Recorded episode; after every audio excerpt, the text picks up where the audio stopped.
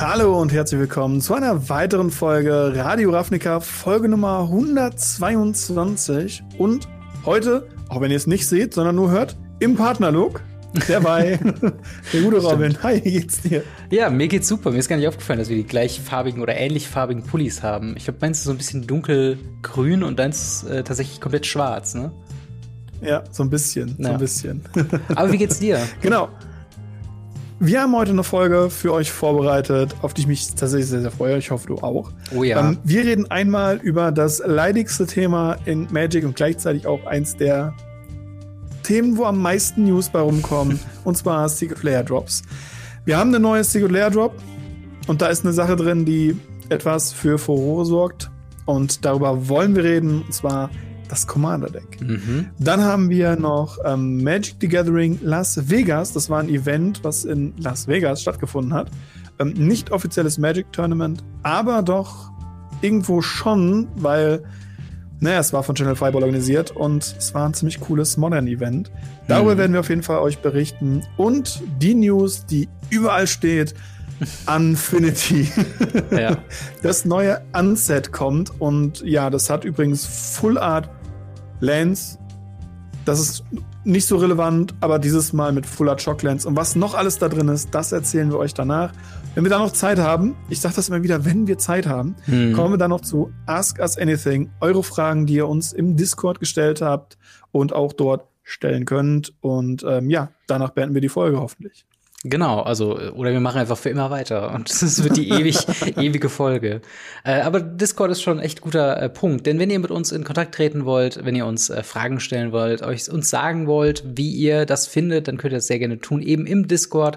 Wir haben da auch zum Beispiel eine Feedback-Rubrik, aber halt auch eben Ask Us Anything, wo die Fragen explizit gestellt werden für den Podcast. Also wenn ihr irgendwas on air beantwortet haben wollt, könnt ihr das dort gerne stellen. Äh, sonst haben wir Twitter, Instagram, alles verlinkt in der Videobeschreibung. Und natürlich, wenn ihr es hier auf YouTube schaut, lasst gerne ein Like da, abonniert sehr gerne, damit ihr keine weiteren Folgen verpasst. Dasselbe natürlich auch für Spotify, Apple Podcast, äh, was auch immer ihr benutzt, um eure Podcasts zu hören. Ein Klick auf den Follow-Button äh, hilft uns zum einen und zum anderen euch, dass ihr auch keine weitere Folge mehr verpasst. Wenn ihr uns finanziell unterstützen wollt, dann könnt ihr das sehr gerne tun bei patreon.com slash gamery. Dort äh, ja, findet ihr zum einen jede Woche den Podcast, sobald er fertig ist, in voller Länge als Video nochmal separat quasi released. Äh, und ihr findet so auch den Weg in unsere Endcard auf YouTube und ganz am Ende äh, des Podcasts werdet ihr dann auch namentlich genannt ab einem gewissen Rang. Schaut euch äh, das mal gerne an, wenn das was für euch sein sollte. Aber ich würde sagen, genug der Vorrede. Wir schwingen uns mal direkt in die Secret Lair Drops rein. Und zwar, wir haben ja wieder einen Super Drop. Äh, das heißt, wir haben das zweite Secret Versity, ne, Secret Versary ähm, von der Secret Lair. Also letztes Jahr hatten wir schon mal zu Weihnachten eine Secret Versary und jetzt einen neuen Super mhm. Drop. Äh, und wozu übrigens auch noch dieser League of Legend Drop von letzter Woche noch oder von davor noch mhm. die Woche dazu gilt. Ähm, Wobei ich immer wieder korrigiert werde, ja, es ist kein League of Legends, es ist ein Arcana ja. Drop. Aber es ist League of Legends. Es ist dasselbe Universum. Das, auf jeden das Fall. passt schon. Auf jeden Fall. Und es gibt tatsächlich äh, da auch noch ein paar neue Karten, auf die wir äh, noch oh, eingehen ja. können. Aber tatsächlich gibt's da noch eine ganze, ganze Stange weiter. Und bist du bereit, jedes Secret Lair Drop einmal nochmal durchzugehen? Nein, wir machen es trotzdem. Genau. wir ziehen es einmal durch.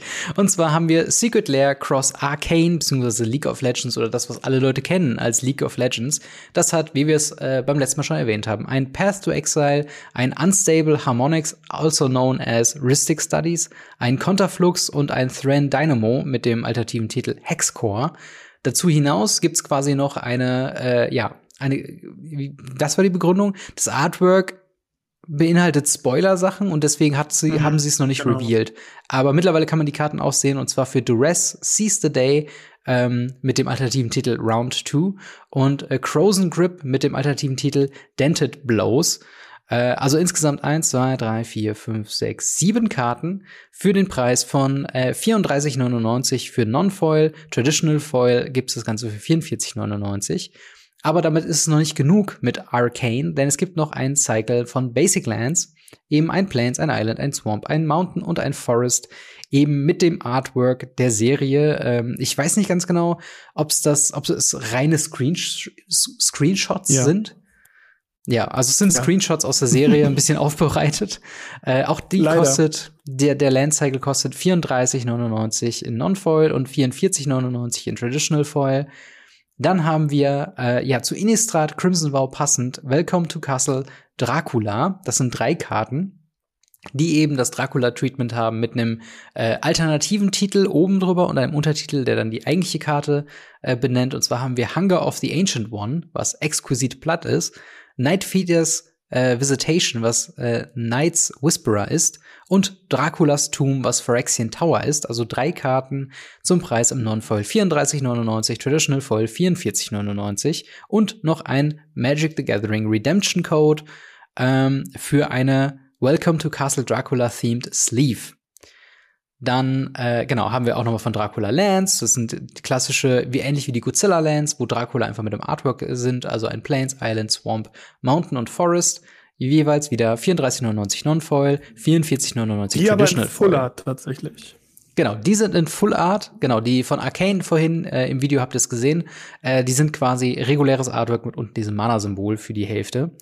Dann haben wir eine sehr witzige äh, Secret Lair und zwar Fibblefib Completely, Utterly, Totally Lost. Das sind äh, fünf Karten, einmal Path to Exile, Well of the Lost Dreams, Frantic Search, Intruder Alert und Shell Dog Isle oder doch Isle. Ähm, das sind fünf Karten, die eben im Artwork ein äh, ja, Wo's Waldo-mäßiges ähm, Artwork haben, wo man eben sich die Zeit mit vertreiben kann, Fibblefib in dem Artwork zu finden, denn der, äh, was ist ja ein Homunculus?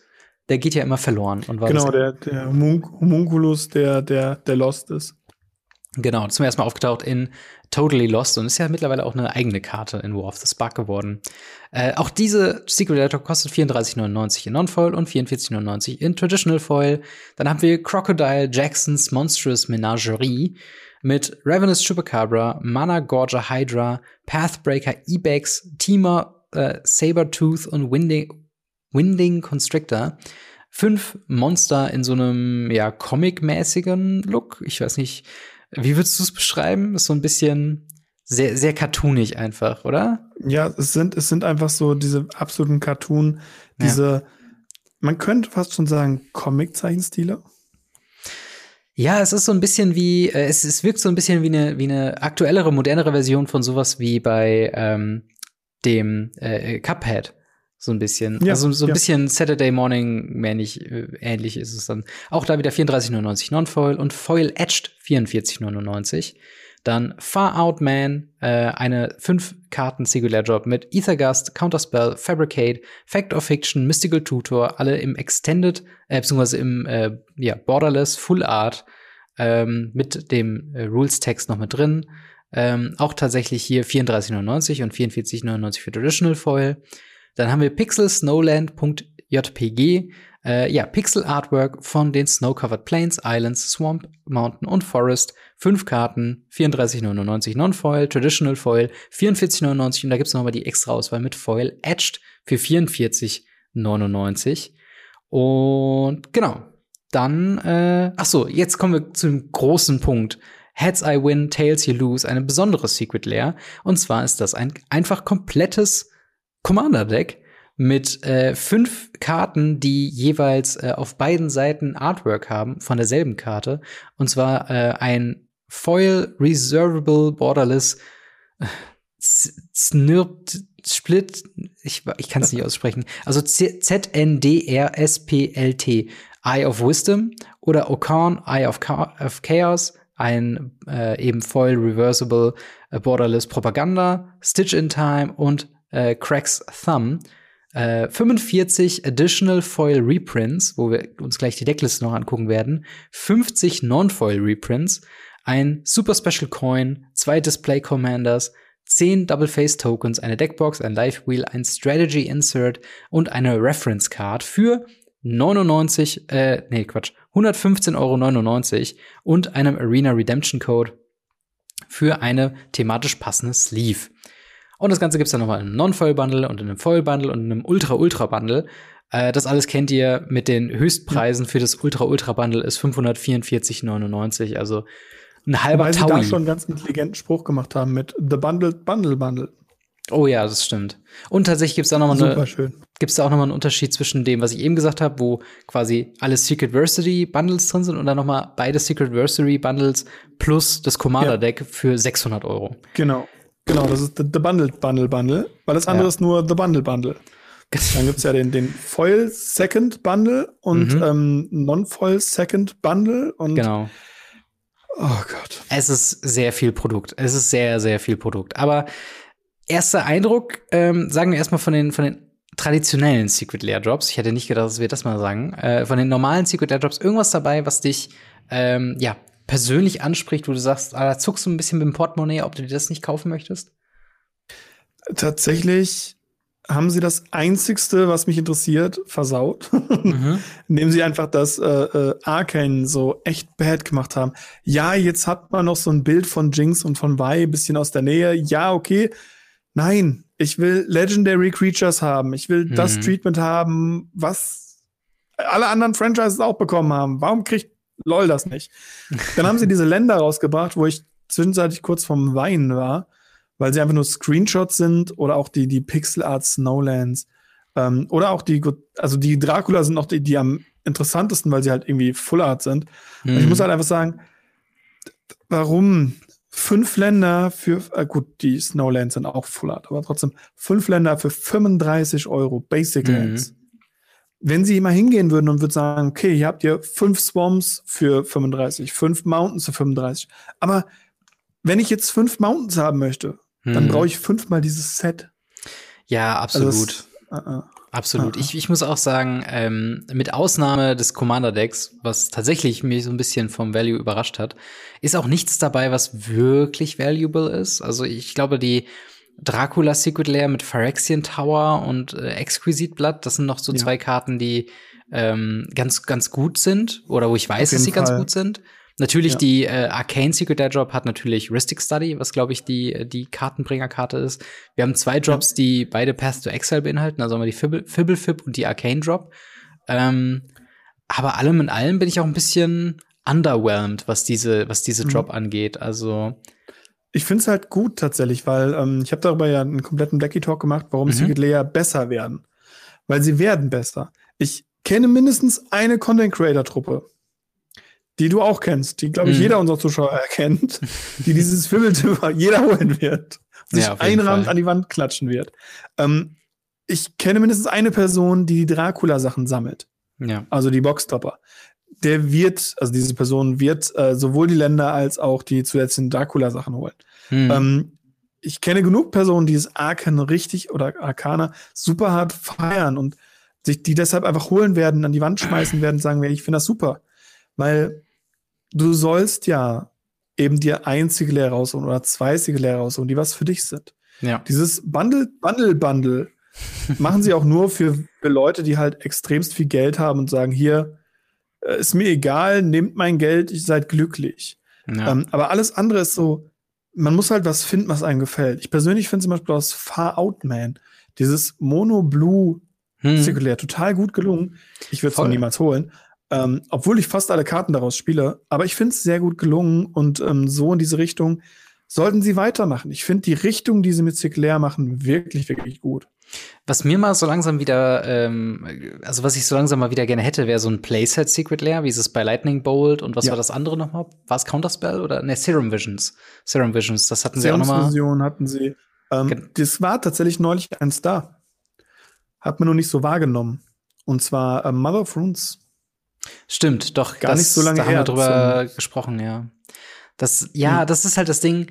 Ach, keine Ahnung. Ich hätte gerne mal, also noch mehr eher playable Sachen, weil Mother of Runes so schön und gut, also es ist halt aber auch quasi ausschließlich Legacy und, und Vintage, ne? Also, Und da auch nur ein oder zwei Decks tatsächlich. Genau, das ist halt so ein bisschen das, was halt so, so schade ist. Warum sind da nicht mehr irgendwelche, weiß nicht, ein Playset Collected Company oder ein Playset, ähm, keine Ahnung, was, was gäb's da noch?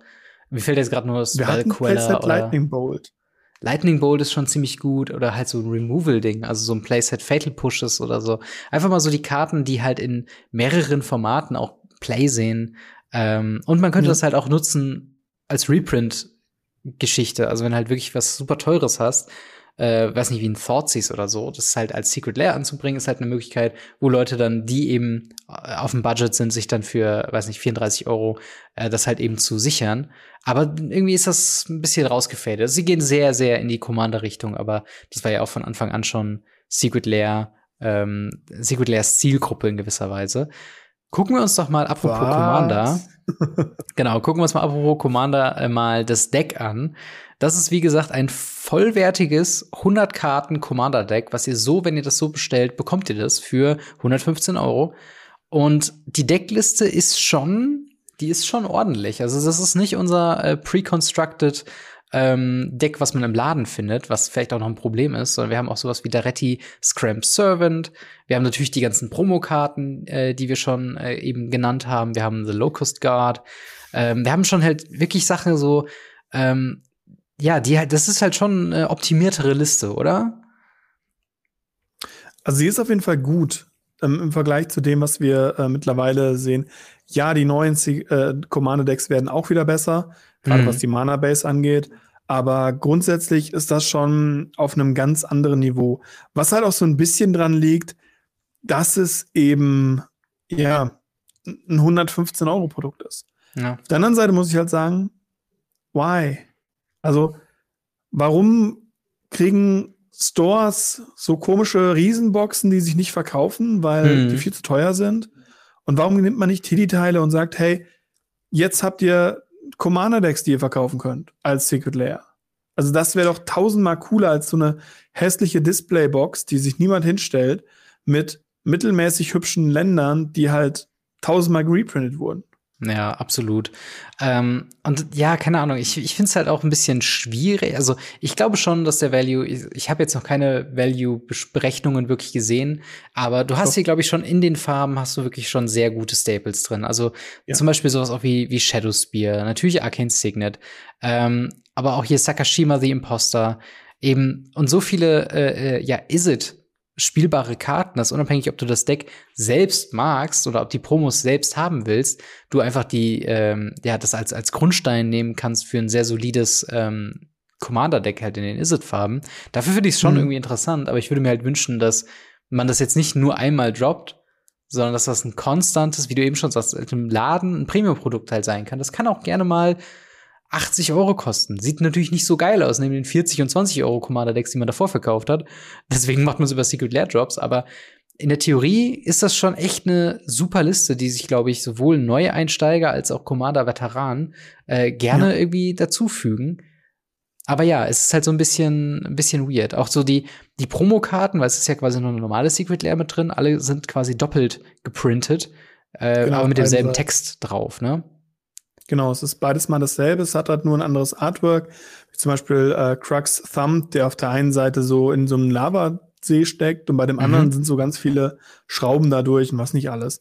Ja. Ähm, es ist ganz witzig, wie sie es machen, weil sie halt beides mal auf der einen Seite so, so ein Wisdom mit so Augen und so weiter und auf der anderen Seite so dieses Chaos mhm. mit aufnehmen, weil sie eben die beiden Commander machen. Die beiden Commander sind ja nicht neu, die sind ja aus Battlebond. Genau. Und die waren damals schon sehr, sehr, sehr beliebt. Ich kann euch aber aus Erfahrung, aus eigener Erfahrung sagen, das ist kein Commander-Deck, was ihr euch kauft, woran ihr ewig Spaß haben werdet mit jeder Commander-Gruppe. Ja. Weil ihr werdet es kaufen, ihr werdet es spielen und wenn ihr, nachdem ihr 30 Münzen geworfen habt, nicht von euren Mitspielern umgebracht wurdet, dann spielt das kein zweites Mal, weil dann werdet ihr umgebracht. Mhm. Also es ist wirklich ein, ein sehr, sehr stranges Commander-Deck, was sie sich ausgesucht haben, was gut ist. Ähm, was man aber halt auch sagen muss, warum gehen sie da nicht hin und sagen, hey, wir drucken einfach alles in Foil? Hm. Warum das ist die Hälfte in Foil und die andere Hälfte ist in Non-Foil? Warum sagt man nicht, okay, wir haben ein Non-Foil-Produkt, was wir für 90 anbieten hm. und ein All-Foil-Produkt für 130? Ähm, ich muss habe ich nicht verstanden. Ich muss tatsächlich auch noch einen anderen Punkt einbringen, und zwar, ähm, was man immer sagt bei den 40 und, und 20 Euro Commander-Decks, ist halt die Landbase. Die Landbase ist so schlecht. Ja. Und hier hast du jetzt ein Commander-Deck, was 115 Euro kostet, und da ist immer noch kein Shockland, immer noch kein Fetchland drin, wo ich ja. denke, also dann packt das halt nirgendwo nie rein. Und das finde ich halt auch ein bisschen nervig, ja. ähm, weil spätestens da hätte ich mir echt gewünscht, dass sie einfach gesagt hätten, das muss keine Promo sein, das muss nicht mal Foil sein, das muss einfach nur ähm, quasi mit drin sein, damit du halt wirklich sagen kannst, du hast hier halt ein überdurchschnittlich starkes Commander-Deck, auch wenn nicht jeder damit spielen will äh, oder dagegen spielen will, wie du schon richtigerweise gesagt hast. Ähm, aber ja, also und vor allen Dingen halt 115 Euro ist natürlich nochmal ein neuer, neuer äh, Peak, wo Commander-Decks äh, in Magic the Gathering dann landen. Glaubst du, sie würden, oh ja. sie würden Ähnliches mal machen, nicht für Commander-Decks, aber für Modern-Decks oder für, keine Ahnung, Pioneer-Decks oder sowas? Glaubst du, das ist jetzt was, wohin wir uns bewegen? Ähm, ja und nein. Ich denke, dass sie es probieren werden. Ich denke aber nicht, dass es funktionieren wird. Weil mhm. ähm, wir da noch, noch in einem ganz anderen Rahmen sind. Also ich habe schon Aufstellungen gesehen, die Deckliste kannst du auch eins zu eins so zum Beispiel auf Card Market droppen. Mhm. Und ich glaube, das letzte Mal, als ich nachguckt habe, waren die Karten bei 198 Euro. Ähm, non-voll, non-voll, non-promo, alles. Mhm. Ähm, in Excellent oder besser auf Deutsch oder Englisch. Gemischt. Mhm. So. Und ich muss halt sagen, ja, es, sind, es ist ein sehr günstiges Deck, in Anführungsstrichen, weil es nur ein 200 Euro Commander-Deck ist, mhm. was halt immer noch sehr teuer ist. Ähm, die wichtigste Karte in dem Deck fehlt, weil sie sie nicht drucken dürfen. Mhm. Und zwar ist das der äh, Frenetic Ifrit. Mhm. Das ist eine Reserved-Karte, 3 Mana, 2-1 fliegend. Der hat 0 Doppelpunkt, wirft eine Münze. Wenn du ähm, den, den Flip richtig gewinnst, face der aus, ansonsten wird er geopfert. Mhm. Der Trick hierbei ist, du nimmst den Effekt und setzt den eine Million auf den Stack. Und dann wirfst du eine Million Münzen und egal, ob der ausgefällt ist oder geburied wurde, so oder so, die anderen Effekte musst du trotzdem machen ja. und du wirfst trotzdem eine Münze. Und damit ist dein, dein, dein Chaos zu stark und haut einfach nur Leute kaputt. Ja, verstehe. So. Konnten sie nicht drucken, ist eine Combo-Karte. Erstens, niemand wegen Combo spielen. Zweitens, äh, konnten sie nicht drucken, Reserved List. Mhm. Warum suchen wir da nicht ein Deck, was irgendwie nicht in die Richtung geht? Klar, es ist random, es ist Münzenwerfen, es ist witzig. Ähm, sie haben ja auch vom Artwork, vom Stil her sich sehr nah an, an Unsets tatsächlich äh, bewegend durchgesetzt. Mhm. Es sind aber so viele Wenn und Aber. Es ist, ich glaube, dass es ein Erfolg wird. Alleine weil, äh, hier muss ich einmal ganz kurz äh, unseren Gast aus der letzten Folge zitieren. Es ja, ist gerne. das erste seiner Art. Ja. Und ähm, ja, das haben wir öfter. Also wenn ich mir jetzt angucke, was zum Beispiel auch diese Playmat teilweise gehandelt wird, weil es mhm. einmal eine Playmat bei Secret Lair dabei gab. Dämlich. Naja. Noch weil es die erste Secret Lair Playmat war. Und dann ist sie auch Und, noch so hässlich. ja, und schlecht gedruckt tatsächlich. Ja, fürchterlich. Ähm, also da muss ich halt sagen, das wird bei dem Commander Deck genauso sein. Ich werde es mir, weiß ich nicht, ob es mir holen werde. Ich will es auf jeden Fall aufmachen und den Leuten zeigen. Ich habe auch schon mehrere Angebote, mhm. ähm, dass ich das aufmachen kann, wenn die Leute es auch wirklich kaufen. Da bin ich mir noch nicht sicher. Aber ähm, so für mich zum Kaufen, muss ich sagen, boah, da würde ich fast schon eher in den sauren Apfel beißen, das Ding für 198 Euro auf Card Market bestellen, könnte es mhm. jetzt morgen schon spielen, statt irgendwie im Sommer nächsten Jahres. Ja, das stimmt. Das ist halt echt so ein, so ein Ding, ne? Also ich, ich würde, glaube ich, rein, also wenn ich rein vom Value her gucken würde, äh, wäre, glaube ich, das Commander-Deck das Interessanteste für mich. Ich werde es mir dennoch nicht kaufen, weil es ist Weihnachtszeit und Geschenke wollen gekauft werden. Mhm. Ähm, und da fällt das halt ein bisschen unterm Tisch. Äh, genauso wie alle anderen Secret Lair Drops. Wie gesagt, da ist jetzt nichts dabei, wo ich sage, yo, da habt ihr mich jetzt erwischt. Ähm, es, es, fehlt noch ein bisschen. Ich denke mal, wir müssen mal wieder so ein bisschen die Kerbe schlagen Richtung Playset Secret Lairs für mich oder halt sowas wie die Shockland Secret Lair. Äh, die war auch ziemlich nice. Oder hatten. eine Feather. Wenn jemand von Wizards uh. zuhört, eine Feather.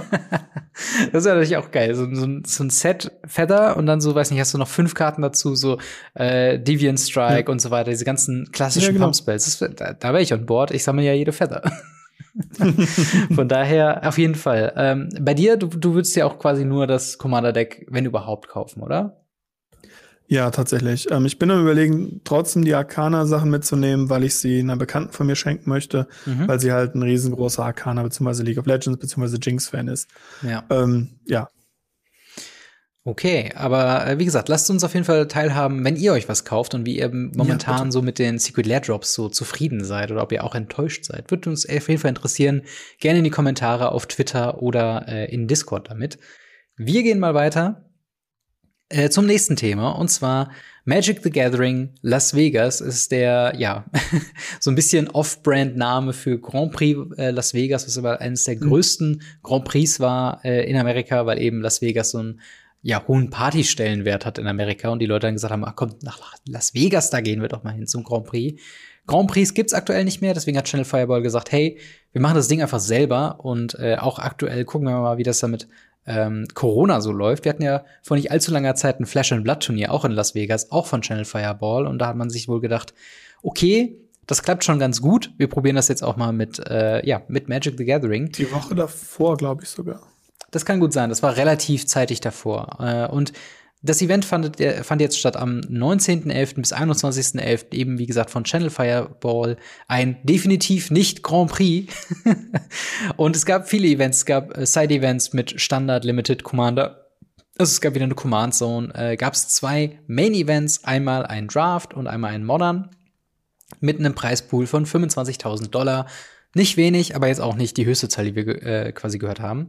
Und ähm, wir reden hauptsächlich über Modern, heute, und zwar über die Top 8, denn äh, wir wollen das ein bisschen dafür nutzen, zum einen Paper-Events im Generellen immer wieder zu diskutieren und zum anderen, wie Modern sich gerade so entwickelt. Und zwar, ähm, ja, die Top 8 sieht wie folgt auf. Wir haben auf Platz 1 Raktus Luris oder Raktus Discard von Edwin äh, Colleran. Äh, der hatte den ersten Platz bei diesem Event abgestaubt. Äh, kurz dahinter ist mit Four Color Creativity Stephen Perlman. Auf äh, Platz 4 teilen sich Junt Midrange von äh, Nathan Steuer und äh, Infect von Jeff Zhao. Äh, dann der Rest der Top 8 ist äh, Harden Scales von Joel Lepre, äh, Amulet Titan von Levi Sprung und Amulet Titan von Andy Wilson. Und als letzter Platz, oder zumindest hier zuletzt aufgeführt, For Color Control von Ivan Espinosa. Und es klingt jetzt erstmal sehr divers. Also wenn man sich die ganzen Decknamen anguckt, wir haben nur ein Deck, was doppelt drin ist mit Amulet Titan. Aber wenn man genauer hinguckt, haben wir eben insgesamt vier Decks mit Luris, also das Raktos Luris Deck, das äh, ich hab's mal Zuma Junt mit Range genannt, weil es nicht das klassische Junt ist, was man mit Liliana of the Veil und ähm, die ganzen klassischen Karten denkt, sondern es ist halt wirklich Luris, alles zwei Mana oder weniger. Ähm, das ist dabei, dann Infect beinhaltet Luris, Harden Scales beinhaltet Luris, also vier Decks in der Top 8 haben Luris. Fast alle Karten äh, oder fast alle Decks beinhalten hauptsächlich oder zu großem Teil eben Modern Horizons 2 Karten wie Ragavan äh, und halt man hat allgemein schon in jedem Deck irgendwo was von Rot oder Schwarz, eben mhm. Ragavan und diese ganzen Elemental-Geschichten mit drin. Ähm, wie ist denn dein erster Eindruck so? Bist du, ist das so eine, so eine Top-8-Liste, auf die du bei Modern gucken würdest und sagen, ja, das ist, das passt zu Modern, das ist so üblicher, äh, übliche Mischung, das geht schon echt in Ordnung? Oder siehst du ein, siehst du ein Problem eventuell? Ähm, tatsächlich sehe ich genau das, was ich die ganze Zeit gesagt habe. Modern ist aktuell ein sehr schönes Format. Mhm. Für jeden, der Legacy spielen möchte. wir haben mit dem Hardnet Scales Lurus eine Art von Affinity mit dabei, was mhm. immer schon ein Alltime-Goodie ist, was die Leute totgesagt haben, nachdem die Moxe gebannt wurden, was aber immer noch super gespielt werden kann. Das Sulta Infect hat mich doch sehr, sehr überrascht, mhm. ähm, weil es halt wirklich mit dem Schwarz in dem Infect wirklich sehr, sehr interessant war. Ähm, und ja, das, das Junt, was du so, so Dinge genannt hast, war ja auch mit Ursas Saga und so weiter ja. und Luris da eher in die Richtung getrimmt. Und ähm, ja, das auf dem ersten Platz muss ich sagen, das sieht für mich nach einem BG Rocks aus, nur dass du kein BG Rocks spielst, sondern ein RB Rocks. Das stimmt das schon echt.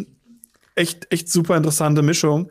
Ähm, ich muss sagen, ich finde dieses, dieses Indomitable Creativity sehr, sehr interessant. Ja.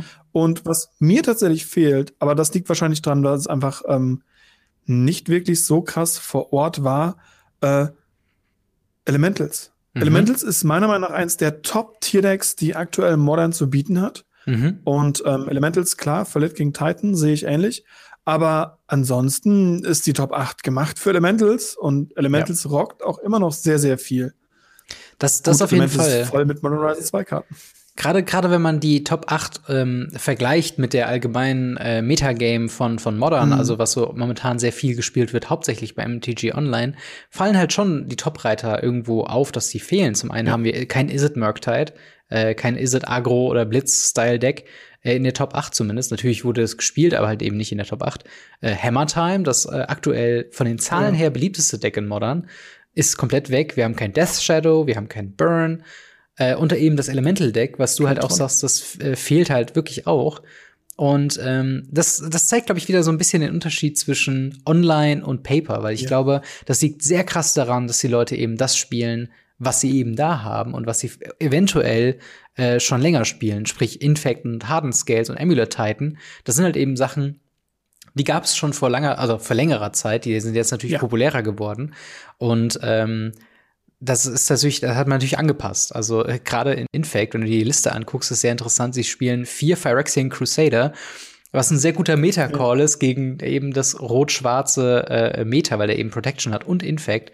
Und ähm, das ist halt eben so ein, äh, nee, Moment, von Red and White, sorry. Aber Red eben Red sehr, sehr wichtig für die ganzen roten Kreaturen. Und das ist halt schon eine sehr, äh, sehr interessanter Call ähm, den halt eben da mit reinzunehmen. Und der ist auch sofort im Preis gestiegen, by the way.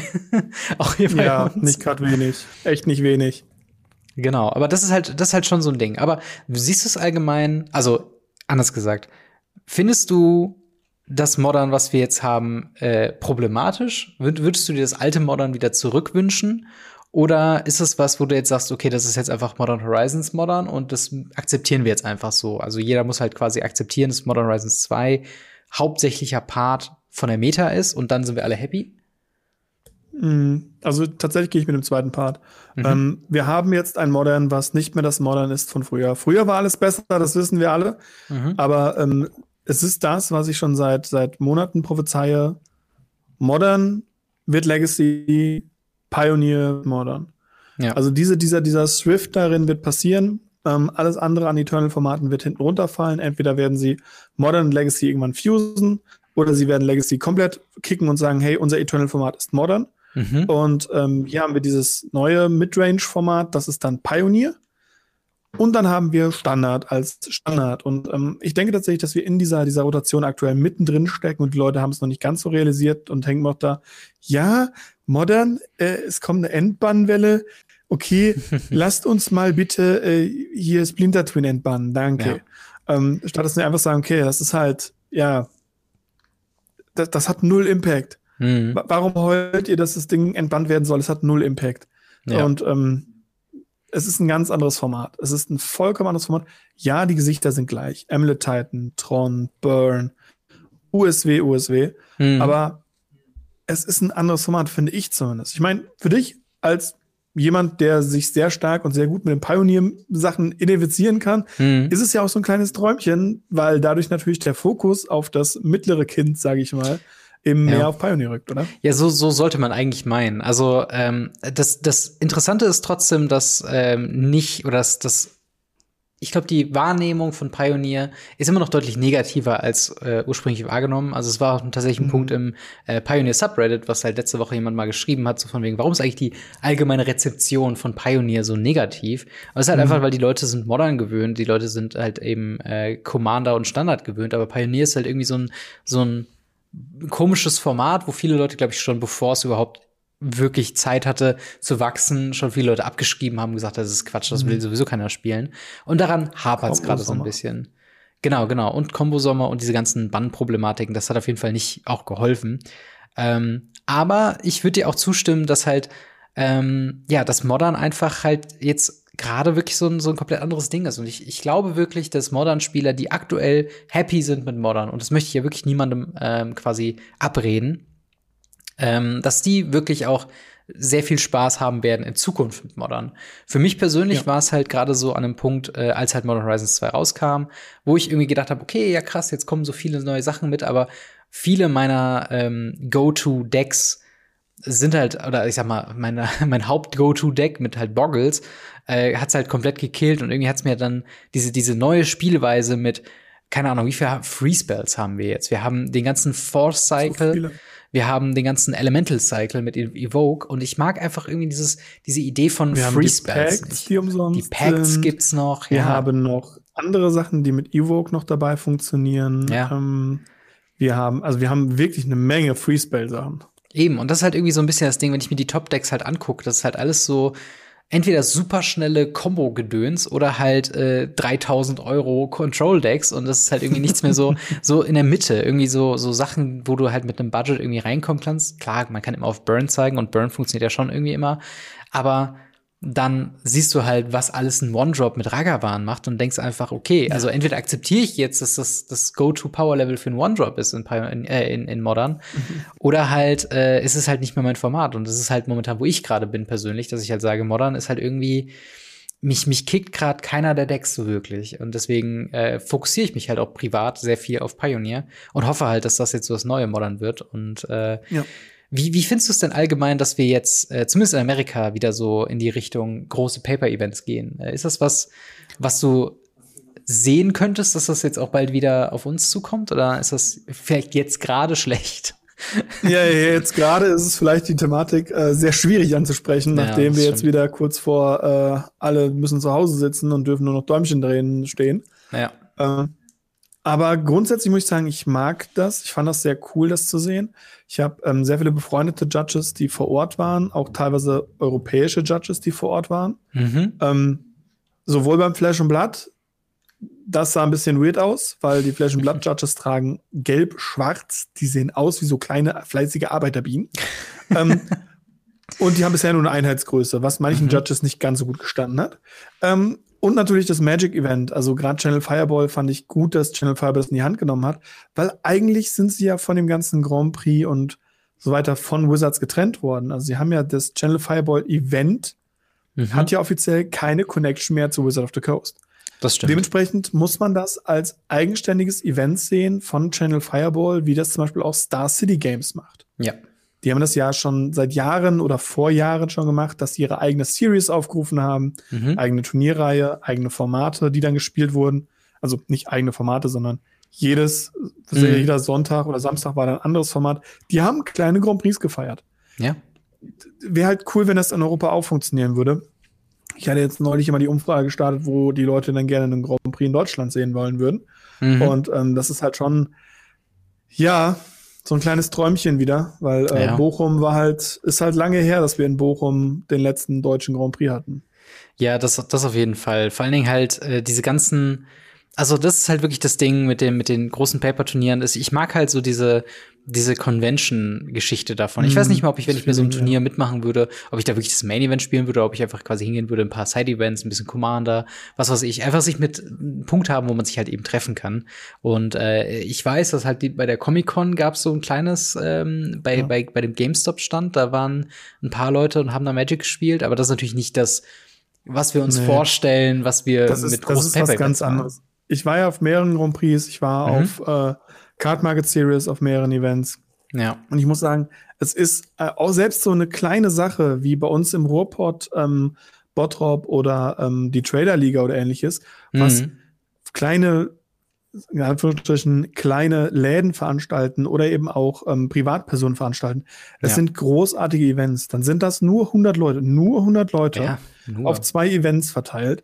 Und, oder beim, beim Trader waren es, glaube ich, am Ende 400 Leute auf, mit Yu-Gi-Oh! und mhm. Dragon Ball Z und was nicht alles. Es ist so eine, eine coole Atmosphäre. Du läufst rum, du hast einen Trader da, du hast andere Händler da, ja. du hast ähm, Leute da, die, mit denen du dich reden kannst. Leute, die du nur auf diesen Turnieren oder auf diesen, auf diesen Grand Prix siehst, mhm. ähm, oder sonst wo. Und das ist halt so cool. Es ist so dieses komplette Convention-Feeling. Das ist. Ja. Ja, ich, ich vermisse es. Hört, ich vermisse es. Ich vermisse es auch tatsächlich. Ich finde es tatsächlich interessant, ähm, weil sie haben quasi die amerikanische Variante von 3G gemacht. Also du musstest halt getestet, geimpft mhm. oder genesen sein.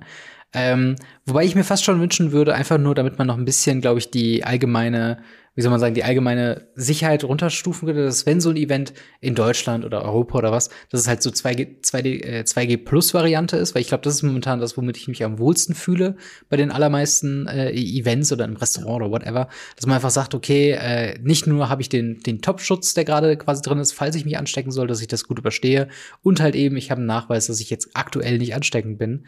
Und ich glaube, dann könnte man das schon auch wieder in Angriff nehmen, auch wenn natürlich die Zahlen aktuell in Deutschland was komplett anderes zeigen. Aber es wäre ja schön, irgendwann nächstes Jahr im Frühjahr vielleicht mal eine Card Market Series, eine äh, Trader Online, yes. irgendwas Geschichte zu machen. Ähm, yes. Und vor allen Dingen die Zahlen, die sprechen ja auch komplett dafür. Ich meine, das ist ein in Las Vegas gewesenes Event. Wir haben immer noch Covid-Gedöns und trotzdem waren irgendwie, musste man bei 1400 Leuten irgendwann mal einen Strich ziehen und sagen, okay, wir können jetzt nicht noch mehr Leute hier äh, zulassen für unser Hauptevent.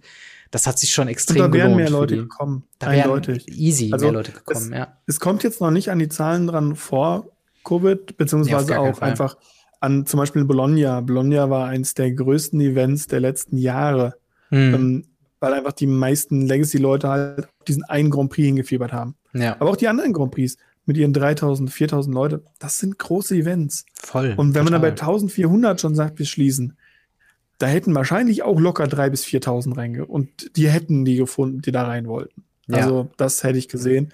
Sie hätten es nicht machen können. Klar, Ja, natürlich, natürlich. den Platz hast du nicht. Aber ähm, es zeigt halt, die Leute haben Bock da drauf. Und ja, ich, ich hoffe ja immer noch innerlich, dass das Wizard so solche Zeichen sieht und realisiert, ja, es ist zwar ganz cool, dass wir Competitive Play abgeschafft haben und Professional Play und jetzt alles auf Local Game Stores abwiegen, aber Mhm. vielleicht, vielleicht sollten wir doch irgendwo uns einen eigenen Stand machen und nicht bei GameStop am Stand stehen oder so. Ja, ja, es wäre schön, ne, dass man mal so eine höhere Präsenz mal wieder hat. Aber klar, die Zeiten Ja. sind gerade schwierig. Aber unabhängig Absolut. davon, wie seht ihr das? Würdet ihr, wenn äh, ein solches Event, wenn ein Grand Prix ähnliches Event in Deutschland stattfinden würdet, wäre das was für euch? Würdet ihr euch da anmelden? Und äh, ja, ist das was überhaupt für euch oder reich, sagt euer zu Hause zocken, im Laden zocken, das reicht euch erstmal? Würde mich auf jeden Fall mal interessieren, wenn ihr das in die Kommentare oder im Discord schreibt oder auf Twitter, wo auch immer ihr wollt. Ähm, Absolut, aber hierbei ganz, ganz wichtig, seid nett zueinander. Ja, Also 100 Pro. gerade bei dem Thema wissen wir alle, das ist ein Reizthema für alle Parteien, alle Leute und so weiter und so fort. Wir wollen da jetzt nicht irgendwie einen Krieg auslösen und Nee, dementsprechend seid nett zueinander. Danke. Ja, jeder, jeder, der Magic the Gathering spielt und genießt, ist fair und, und das ist absolut äh, klar. Und nur weil wir uns große Paper-Events äh, wieder zurückwünschen, heißt das nicht, dass ihr euch das auch machen müsst. Äh, oder vielleicht wart ihr auch noch nie auf dem Event, das ist auch komplett fein. Also viele Leute haben ja mit Covid erst angefangen und äh, wäre vielleicht ja was, was mal ganz nett ist anzuschauen. Äh, aber für ihn wichtig, nochmal zu sagen, so, so große Events sind halt eben nicht nur Main-Events, sondern eben hat er auch Shops, man hat da auch meistens Artists, von denen man Sachen signieren lassen kann. Da würde sich auch schon lohnen, mal so einen Tag hinzugehen und einfach ein bisschen sich umzuschauen. Ich fand das eigentlich bisher immer ganz schön äh, bei den paar, wo ich denn Mhm. da war. Wir machen mal weiter mit dem nächsten Thema. Und zwar, äh, ja, es ist das verrückteste Set oder äh, eine, eine neue News, die jetzt äh, gekommen ist. Und zwar zu welchem Set haben wir denn was gehört? Und ähm, ja, was ist denn das, worüber sich gerade alle aufregen? Ja, wir haben zu Infinity, Ja. ähm, weil wir haben natürlich die, die Infinity-Saga von Marvel, da muss Magic jetzt auch mitmachen. nee, Spaß beiseite, es ist ein neues Unset. Wir haben ja, Ja. schon bekannt gegeben bekommen, es ist, gibt ein Unset in Space. Das Mhm. haben wir in dem Was kommt 2020, äh, 2022 Spoiler-Video alles bekommen. Jetzt wurde offiziell gesagt, das Set kommt am 1.4.2022 raus. Das wurde von Mhm. Maro auf seinem äh, Blocker-Talk ähm, rausgeworfen. Und ja, dann kam ein Artikel. Mhm. Im Artikel kamen die ersten Bilder. Bevor wir da hinkommen, natürlich bekannt, es gab Sch- Schockländer, es gibt Schockländer da drin, die haben eine gewisse Seltenheit im Vergleich zu normalen Full Art Basics. Mhm. Es gibt Full Art Basics und ähm, es ist so, dass das ein Schockland alle 24 Booster auftaucht, soweit ich es richtig in Erinnerung habe. Genau, Und, genau. Was halt ähm, ungefähr, glaube ich, resultiert in 1,5 pro Boosterbox, pro Draftbox. Ähm, da können wir ja gleich auf jeden Fall drüber reden, ob das ähm, Ja. nicht eine vertane Chance ist. Sollten wir, weil dazu kommt ja noch, dass die Dinger ja in Foil und in Galaxy Foil als Boxtopper dabei sein können. Das heißt, wir haben Boxtopper. Ja. Und ja, wir haben Boxtopper und wir haben noch was, was, was, was ganz anderes. Wenn ich es richtig gesehen habe, haben wir Collector Booster. Genau, es gibt Collector Booster, die natürlich äh, auch das, es gibt wieder ein, ähm, äh, ein Showcase-Frame, äh, der wieder ganz futuristisch und, und anders aussieht. Ähm, aber tatsächlich so die, die, die größte News, die mit unsanctioned und die mit Unsets im Allgemeinen eigentlich äh, jetzt geändert wurde, ist, die alten Unsets, die waren immer sehr bekannt unter den äh, silberrandigen äh, Karten. Das war damals Yes. halt zu einer früheren Zeit, wo das erste Unglued rauskam, ähm, halt die Entschuldigung, das Erkennungsmittel, wo man gesagt hat, okay, die ist nicht für Tournament Play geeignet, weil es damals ja nur, äh, ich glaube, es gab nur Extended äh, oder nee, Typ 1 und irgendwie Typ 2, was quasi Legacy Typ und 1, Standard Typ war. 1,5, Typ 2. Genau, es gab irgendwie Vintage, Legacy und Standard. Und ähm, so ungefähr kann man Da war es noch nicht Legacy, da war es noch Extended, aber ja, ja, Ja, genau. Es gab diese, so diese Format, paar ja. Wovon es was echt nicht viele waren. Mhm. Und dann gab's halt ähm, zusätzlich die Möglichkeit, was damals schon niemand bezweifelt hat, casual einfach 60 Kartendecks, gib ihm jede Karte, die du hast, konntest du spielen. Da Mhm. konntest du auch Silber ran dich spielen, du konntest Gold ran dich spielen, Mhm. ohne Probleme. Also dieses normale Casual, was wir heute vom Commander kennen. Genau. Und im Endeffekt, äh, was dieser Artikel auf der auf dem Mothership, also auf magic.wizards.com äh, ganz schön beschreibt, ist halt, dass Mark Rosewater quasi dieses Set, also Infinity designt hat und dann kam Dungeons and Dragons raus und Die Rolling wurde introduced in einem äh, ja, Standard-Set, in einem Premier-Set.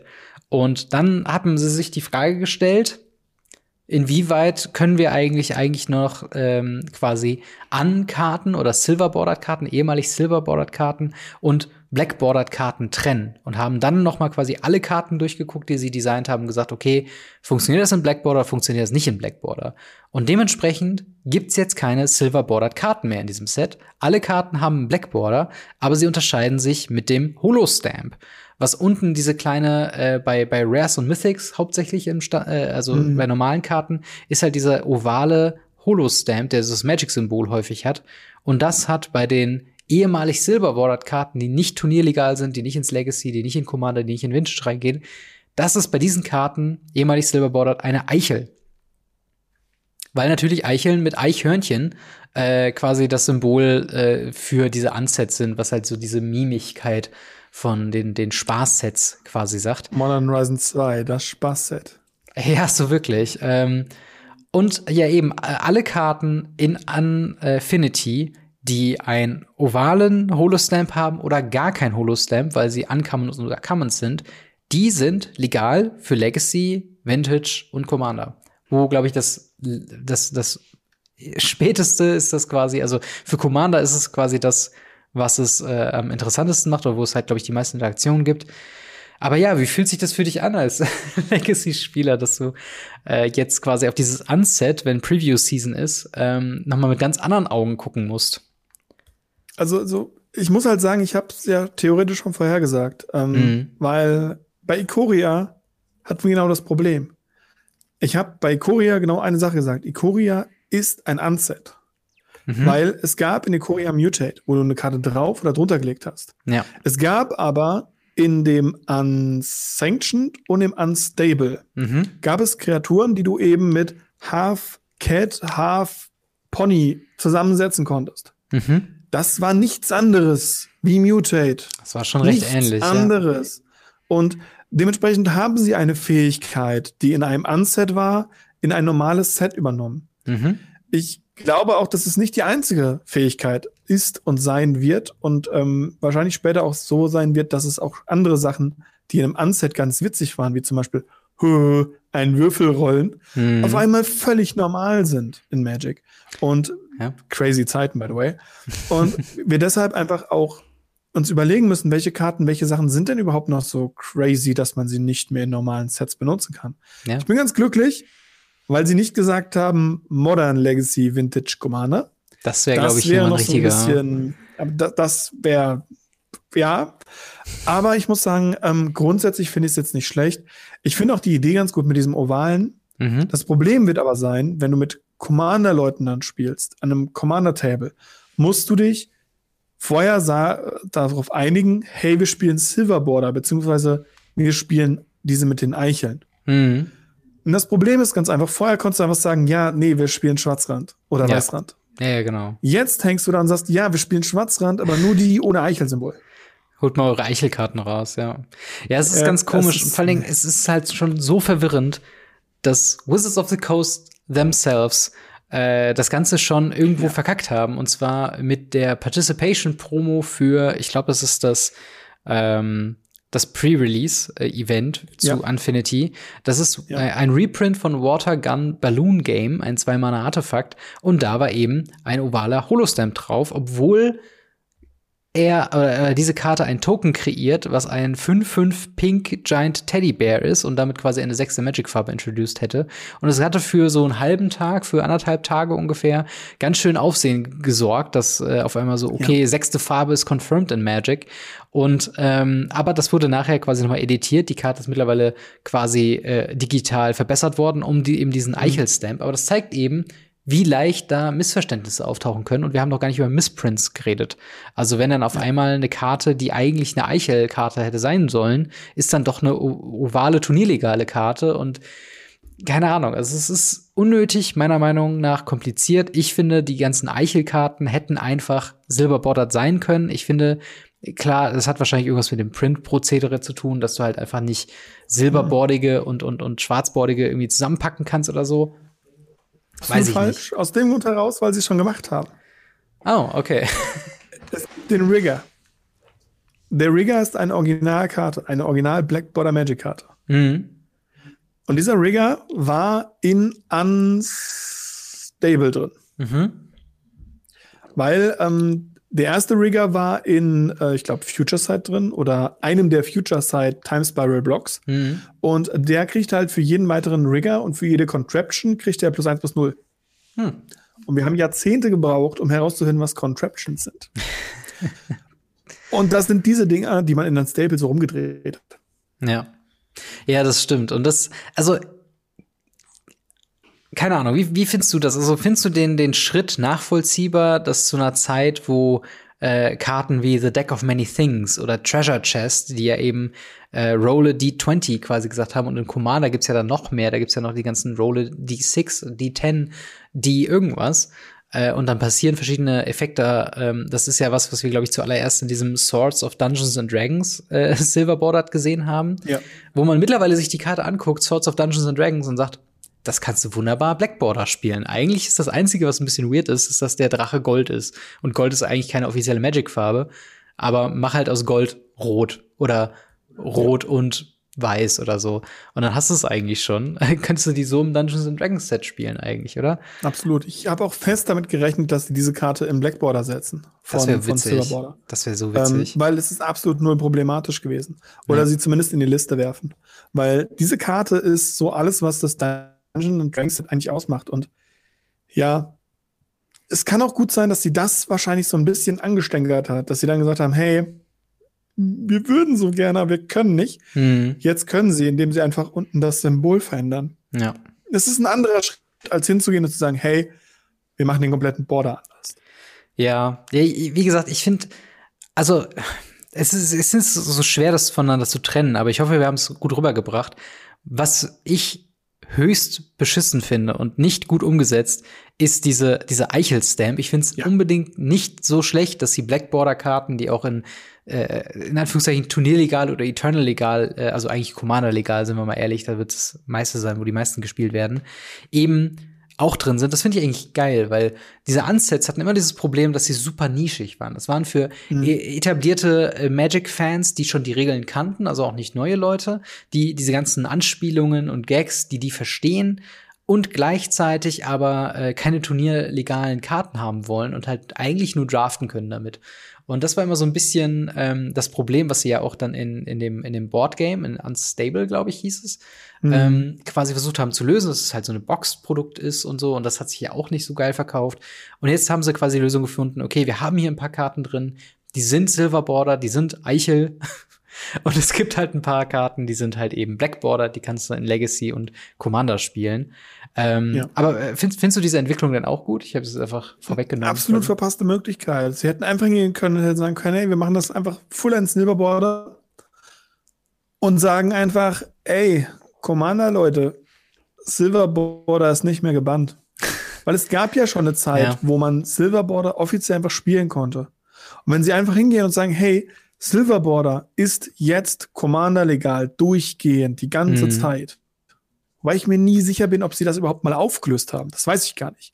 Ob sie irgendwann gesagt haben, ab jetzt ist sie nicht mehr. Ich weiß, dass es eine Zeit lang, und zwar um Unstable drumherum, ähm, dass es da der Fall war, dass sie halt äh, Commander-Karten legal gemacht haben, hm. äh, Silverborder in Commander legal gemacht haben.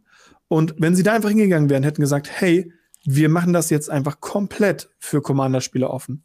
Dann haben sie Basic Lands für Sammler, Shocklands für Modern-Spieler und Karten für Commander-Spieler. Also, ja. warum nicht? Dann gibt es nicht mehr dieses, oh mein Gott, er spielt mit Silberkarten. Nein, das dürfen wir nicht. Oh mein Gott, er hat eine Eichel da unten drin, die darf er nicht spielen. Ja. Ähm, und vor allem, jetzt kann es natürlich passieren, dass so ein oder zwei Karten mit der Eicheln echt cool sind und man sie spielen möchte, aber nicht spielen kann. Mhm. Es ist so eine vertane Chance, einfach hinzugehen und zu sagen, hey, es wäre so einfach gewesen und dann hätte man noch nicht mal diesen Umweg über Legacy und Vintage machen müssen, meiner Meinung nach. Ja, ja das stimmt aber tatsächlich, wir können, wir können ja mal unsere zwei Karten äh, raussuchen, ähm, die halt eben einmal Eichel sind und einmal nicht Eichel sind. Und zwar mhm. äh, eine, eine Karte, sie haben schon so, so eine Handvoll Karten gepreviewt, das ist aber noch keine, keine offizielle Preview-Season. Wie gesagt, das Set kommt erst im April nächsten Jahres raus, ist noch ein bisschen was hin. Aber eine Karte, die wir äh, kennengelernt äh, haben, ist das Killer Cosplay. Eine ein grünes Artefakt Equipment mit dem Text When Killer Cosplay becomes attached to a creature, choose a creature card name with an identical mana cost. That creature becomes a copy of the card with the chosen name until uh, Killer Cosplay becomes unattached from it. Und dann Equip 3. Und äh, das Artwork ist tatsächlich ziemlich süß, denn es ist ein Grizzly Bear, der sich verkleidet hat wie ein Tamagolf. Was quasi heißt, so, du kannst quasi einen beliebigen 2 Mana 2-2 einfach in Tamagolf verwandeln, was ich sehr, sehr süß mhm. finde.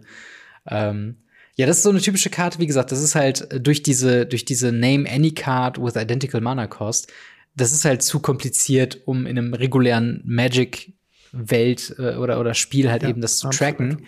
Ähm, ganz anders ist zum Beispiel Saw in Half, eine Karte, über die ich schon sehr viel gehört habe in den letzten zwei Tagen. Und zwar Saw in Half, drei Mana für eine Instant in schwarz, also zwei generische und ein schwarzes. Destroy target creature. If that creature dies this way, its controller creates two tokens that are copies of that creature except their base power is half that creature's power, and their base toughness is half their creature's toughness, rounded up each time. Jetzt klingt das ja erstmal nach einem sehr komischen Mörder, oder? Wie würdest du das am liebsten spielen? Also, das, was auch bei unserem Discord und was über große Influencer auch verbreitet war, waren natürlich die Leute, oh cool, das kann ich mit einer Wumcall Engine machen. Mhm. Definitiv. So, okay, dann kriegt man halt ein paar Wumcall Engines. Warum? Mhm. Cool. Ähm, wir haben uns schon darüber unterhalten. Dual Caster Match. Oh, Dual ja. Caster Match äh, hat eine Möglichkeit, damit eine Infinity, äh, eine Infinity Combo zu machen. Nicht Infinity, Infinity. ähm, und äh, ja, dementsprechend, äh, wenn, dann würde ich das mit Dual Caster Match spielen. Ich finde aber die Idee von dem, von dem, von dem Killer-Cosplay einfach dermaßen cool. Ja. Und ich hätte noch nicht mal ein Problem damit, wenn sie es leicht umgeändert hätten, hätten sagen können, zeige eine andere Kreatur vor, die die gleichen Mana-Kosten hat. Diese mhm. Kreatur wird zu dieser Kreatur. Es wäre so einfach für Commander-Spieler einfach neben ihren Token noch so ein paar andere Kreaturen dabei zu haben oder so einen ja, Ordner aufzuschlagen, so, hey, der hier ist das. und dann oben drauflegen. Das wäre voll okay gewesen. Ich ja. leichte Änderung davon. Easy peasy Commander playable. Easy ja, peasy Commander legal.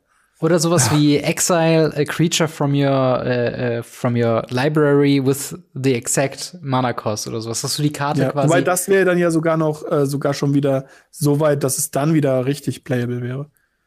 Ja, yeah, genau, aber das wäre, das, dann hättest du ja wirklich halt Commander auch komplett abgedeckt.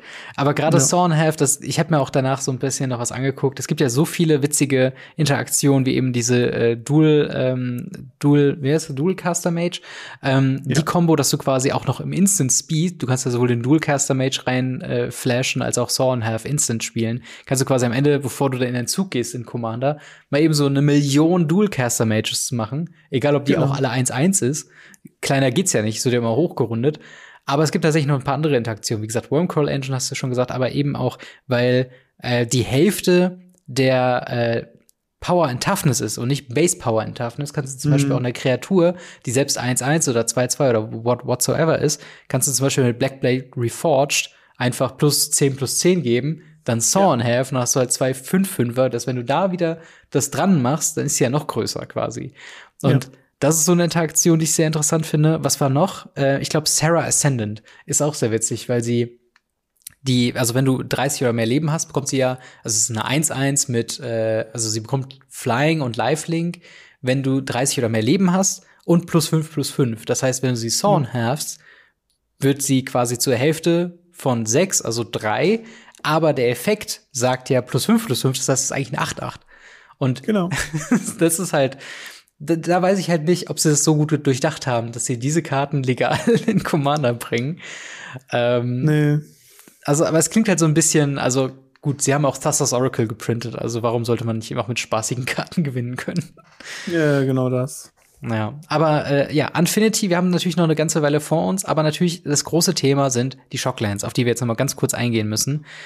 Ähm, sie sehen ja erstmal, also erstmal deine Frage, wie findest du die Shocklands in dem neuen Stil?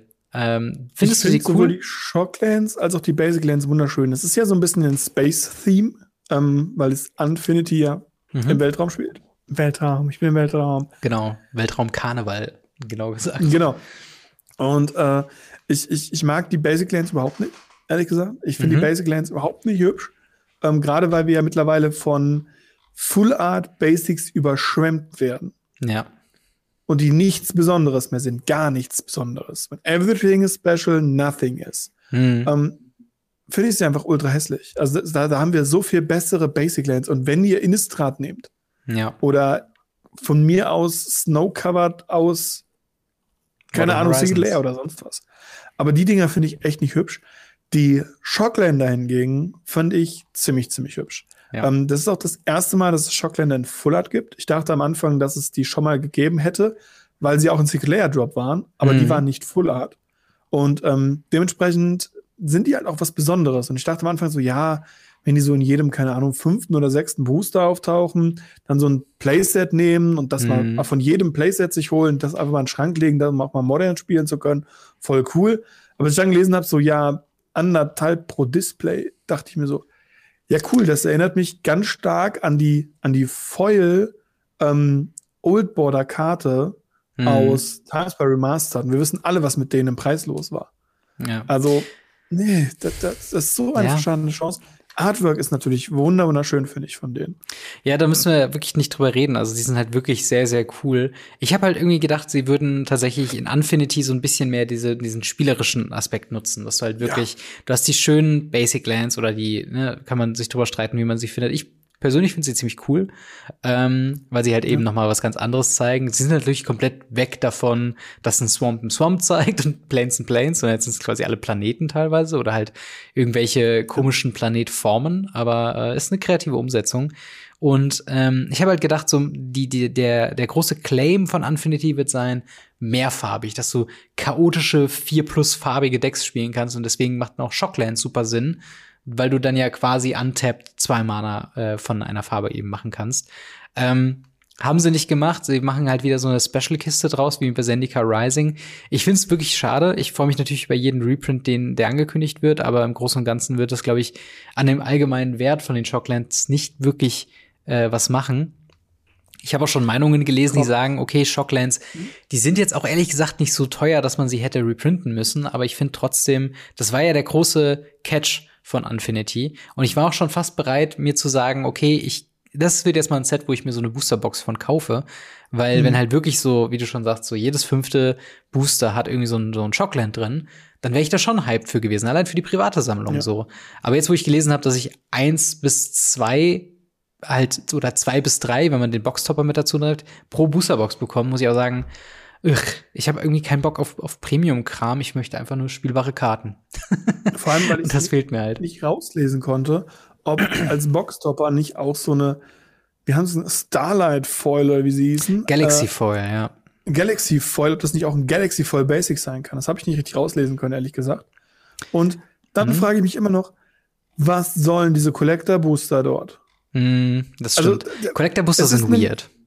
Es ist ein, ein Fun-Format. Wenn jetzt in dem Collector Booster, nicht mindestens in jedem Collector Booster, ein Schockland drin ist, Mm, weiß ich nicht, was man damit machen will. Also, wenn ich mir den Value der Karten anschaue, aus allen Unsets, die wir bisher hatten, mm, bis auf zwei, drei, die einfach cool sind, weil sie so Richard Garfield sind oder so, ja. sind die Dinger nichts wert. Und auch diese ganzen mit den, mit den äh, Eicheln werden nichts wert sein. Maximal die ohne Eichel. Ja. Und dann davon Collector Boost, das, das, das verstehe ich nicht. Also diesen Treatment hätte man sich sehr gut sparen können für einen Casual Funding.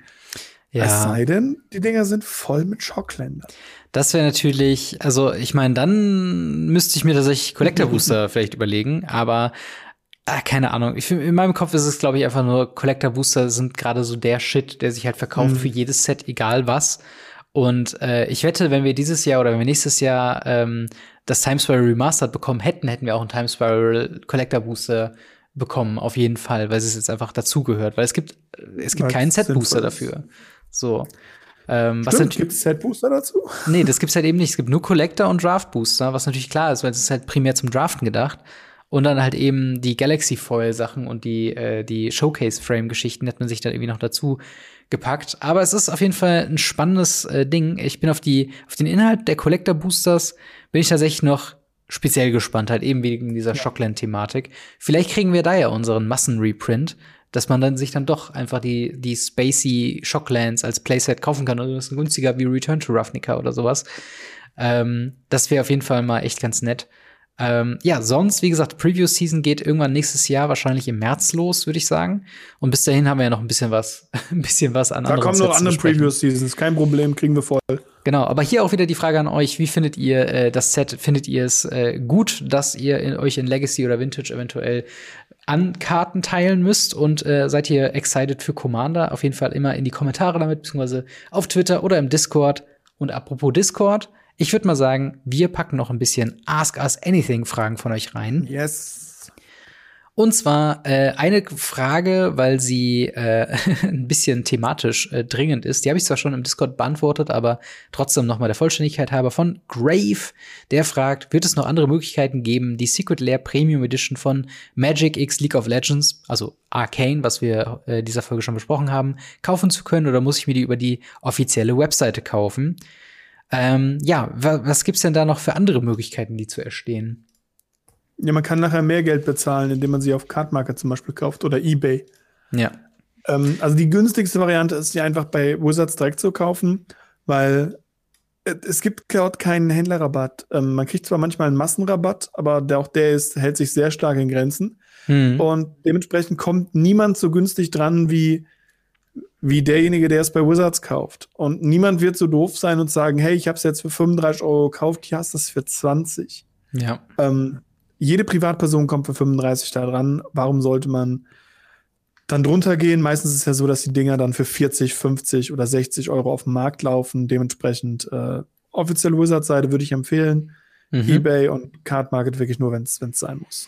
Genau, bei Secret Lair ist ja immer so die Sache, ne, wenn ihr die Karten wirklich, wirklich wollt und ihr dazu bereit seid, sechs Monate zu warten, bis ihr die bekommt, dann ist das der beste Ort, wo ihr sie bekommen könnt. Wenn ihr sie danach haben wollt, ist es halt einfach teuer und halt eben. Ich weiß gar nicht, ob wir es erwähnt hatten. Wenn nicht, können wir es hier nochmal nachholen. Die Dinger laufen bis zum 23.12. oder 22.12. Ja. Ich weiß gar nicht, ob wir es erwähnt hatten. Aber äh, für die Leute, die den Podcast komplett durchführen, die haben jetzt natürlich mehr Informationen. das stimmt. Also genau, das Ganze gibt's halt, äh, sonst haben wir auch die Links äh, eben noch verlinkt in den genau. äh, Show Notes beziehungsweise in, den, in der Beschreibung. Äh, die nächste Frage ist von DK31, der fragt, ist Kaltheim in Paper Magic immer noch genauso beliebt wie auf Arena?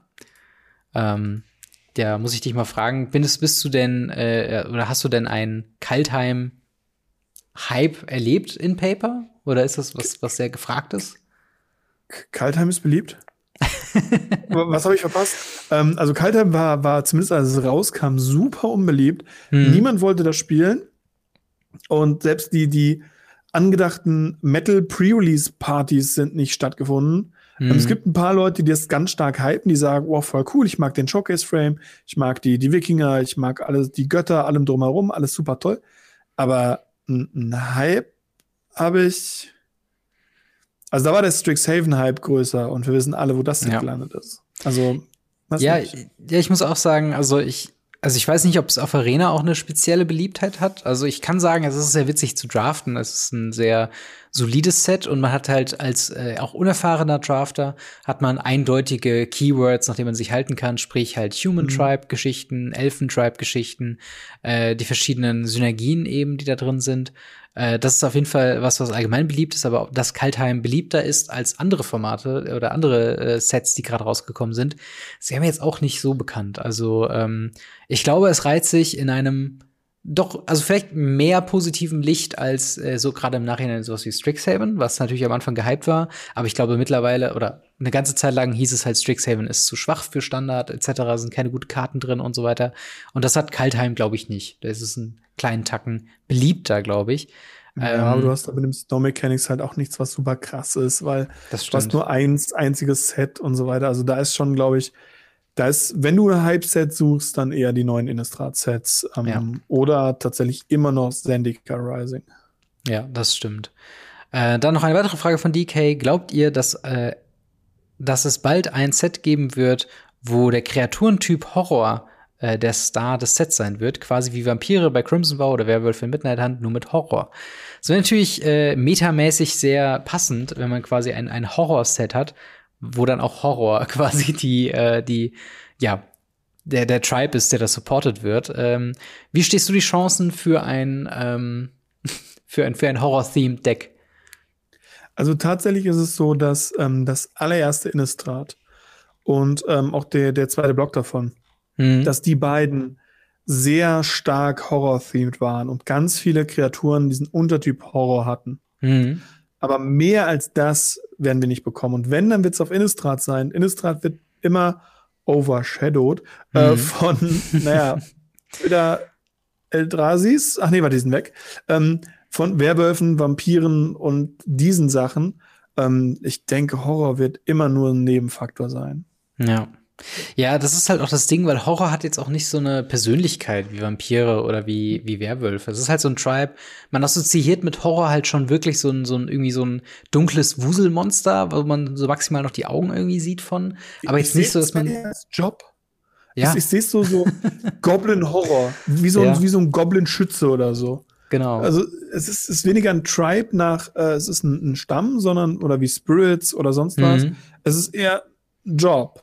Genau. Du, du bist halt jetzt ein Zombie-Horror oder ein Kraken-Horror oder so. Genau. Ähm, und sowas wird es immer wieder geben, aber so ein ganzer Set davon wäre, glaube ich, mehr so eine, eine Richtung Gimmick. Also sowas sehe ich eher als Secret Lair, so von wegen The Horrifying Horrors und dann sind alle sehr cute oh, gezeichnet ja. oder so. Äh, und es sind nur Horrors drin oder so. Ähm, ein, äh, eine Frage, die ich noch mit reinnehmen will, weil die auch schon ein bisschen älter ist und da hat sich jemand tatsächlich sehr viel Mühe gegeben, und zwar Herr von Quark. Äh, er schreibt, moin ihr beiden, äh, ich hätte da zwei Fragen. Die eine ist relativ eng mit Magic verbunden, die andere eher weniger. Frage eins: Es scheint äh, eine recht starke Verbindung zwischen den Vorlieben für Magic und den Vorlieben für Schach zu geben. Äh, unser guter Solaris, Grüße an der Stelle, hat beispielsweise eine gewisse Schachleidenschaft. Stanislav äh, Sivka ist sogar ein richtig guter Spieler. Wie steht ihr äh, bei, wie steht es bei euch mit dem Schachspielen? Äh, hast du schon mal Schach gespielt und wie sind so deine Erfahrungen? Ich habe Schach sogar auf Turnieren gespielt. Krass. Also ähm, ich spiele sehr gern Schach. Ähm, ich spiele sehr unkonventionelles Schach. Also die normalen Bauerneröffnungen eh. äh, so um die Mitte kämpfen ist auch nicht so mein Fall. Ich gehe dann eher so Teufelshörnchen um die Ecke. Ähm, aber ich spiele seit ich, ich weiß es schon gar nicht. Ich glaube, seit der fünften Klasse spiele ich Schach. Mhm. Und ähm, habe das auch in Schachkursen und dann weiterlaufen auf kleinen Turnieren damals und so weiter viel gemacht, bis ich dann in die Berufsschule gegangen bin. Da war es mhm. dann so, ja, hier ist Magic. also Magic war zwischenzeitlich schon da. Das ist mir aufgestiegen. Ja, und niemand hat mehr Schach gespielt, sondern alle haben irgendwie nur, nur noch Yu-Gi-Oh!, Magic und sonst mhm. was gespielt. Dementsprechend habe ich ewig lang keinen Schach mehr gespielt. Ähm, aber ich gucke es mir immer noch ganz gerne an und äh, finde es auch sehr interessant. Es sind ja nicht nur die, es sind ja auch unser aktueller äh, deutscher Champion. Ja. Ähm, spielt ja auch sehr gerne Schach und sein Bruder ist dafür auch sehr, sehr, sehr bekannt. Das stimmt auf jeden Fall. Also irgendwie Schach und dieses strategische Denken, das ist auf jeden Fall sehr bei Magic-Spielen auch irgendwie verbunden. Das mhm. habe ich auch beobachtet. Ähm, und allgemein gibt es ja aktuell wieder so einen leichten Schachhype. Ähm, also auch größere. Spielst du Schach? Ich spiele kein Schach, aber ich habe schon häufig, häufig, häufig, sehr häufig mit Schach geliebäugelt. Gerade zum Beispiel zum Zeitpunkt der Aufnahme gestern, wo äh, wir im, im Dussmann im Kulturkaufhaus in Berlin waren, also so ein Buch, mhm. äh, Buch Bücherhandlung. Und die hatten da eine ganze Abteilung für Schach. Ähm, und da habe ich nämlich kurz so drüber geguckt, so ich, wo ich den Satz gesagt habe, wenn ich irgendwann nicht mehr Magic spielen sollte und auch mit Magic nichts mehr am Hut habe, so thematisch, ich glaube, dann äh, lasse ich mich so richtig in, in Schach fallen. Weil ich glaube, das hat so ein bisschen die, die absoluten Vorteile von Magic the Gathering und aber ohne diese Nachteile von wegen, dass man konstant Geld reinbuttern muss. Und vielleicht ist es ja halt auch wirklich so ein Zeitding, dass man irgendwann sagt, okay, ich kann mich einfach wegen, keine Ahnung, Beruf, Kind, was auch immer, sich nicht mehr einfach so intensiv mit Magic auseinandersetzen und dass man dann sagt, hey, Schach, das ist immer gleich. Es gibt kein neues Set, wo äh, neue Steine hin hinzugefügt werden oder so. Ähm, da, ja, wäre wär vielleicht was für mich. Aber, also ich, ich mag den Appeal, ich guck's auch ganz gerne ab und zu mal. Aber ich habe es jetzt selbst noch nicht äh, turniermäßig gespielt. Natürlich mit dem Opa, mit irgendwelchen Nachbarskindern oder so, aber das ist schon lange, lange her. Ähm, die zweite Frage ist, äh, ebenfalls von eben Herr von Quack, ist, ich habe eine sechsjährige Nichte, ihr gefallen meine Katzenkarten äh, aus Amonkhet. Hierdurch äh, hat sie ein Interesse an dem Spiel, an dem Spiel hinter der Karten entwickelt Allerdings äh, kann sie altersbedingt natürlich noch nicht sonderlich gut lesen. Die Komplexität von Magic äh, scheint mir auch noch recht zu hoch zu sein. Habt ihr einen Tipp für mich, mit welchen äh, Sammelkarten ich mit meiner Sch äh, Moment, mit welchen Sammelkarten ich mit ihr starten könnte? Äh, gibt es überhaupt einen Markt für Sammelkartenspiele für Kinder, ähm, die noch nicht oder kaum lesen können? Vielen Dank für die Beantwortung der Fragen voraus. Macht weiter so, Herr von Quark. Ähm, ja, gibt es eine, eine Kinder-Magic-Variante, die du empfehlen kannst oder irgendwas, äh, was du dem Guten hier raten kannst für seine Nichte? Es, es gab mal eine Kinder-Magic-Variante, das nennt sich Duel Masters. Hm. Aber auch das war schon ein bisschen komplexer. Und ähm, Trading Cards sind vom Grund her einfach komplex, das muss man leider sagen. Ich glaube, dass das Einfachste ist, wenn man sich ähm, von den Regeln her, man muss sich nicht immer an die Regeln halten. Mhm. Aber ich glaube, das Einfachste, was man machen kann, ist, man nimmt sich zum Beispiel Pokémon und ähm, nimmt in den Deck nur Energiekarten, Basismonster mit vielleicht ein, zwei Entwicklungen mhm. ähm, und halt leichten Attacken wie Tackle und ähnlichem rein, die nicht viel Text haben, ohne Pokémon-Power, ohne alles. Wenn es solche Pokémon überhaupt noch gibt. Ähm, aber früher gab es die. Und ja. ähm, dann kann man einfach sagen, okay, wir ziehen eine gewisse Anzahl an Karten, zieh die Karten und dann muss sie ja nur Bildchen sehen. Sie muss Bildchen sehen und sie muss einseitige Wörter kennen, wie zum Beispiel Tackle. Sie mhm. muss noch nicht mal wissen, was Tackle kann. Sie muss einfach nur wissen, die kostet so viel Energie. Energiekarten sind diese Karten und mhm. sie macht so viel Damage und da oben zieht das es ab. Ja. Also ich glaube, das würde funktionieren mit, mit Pokémon relativ stabil, wenn man da halt auch ein bisschen an den Regeln feilt, ganz normal. Ja. Ähm, es ist ja nicht so, dass man da alles machen muss.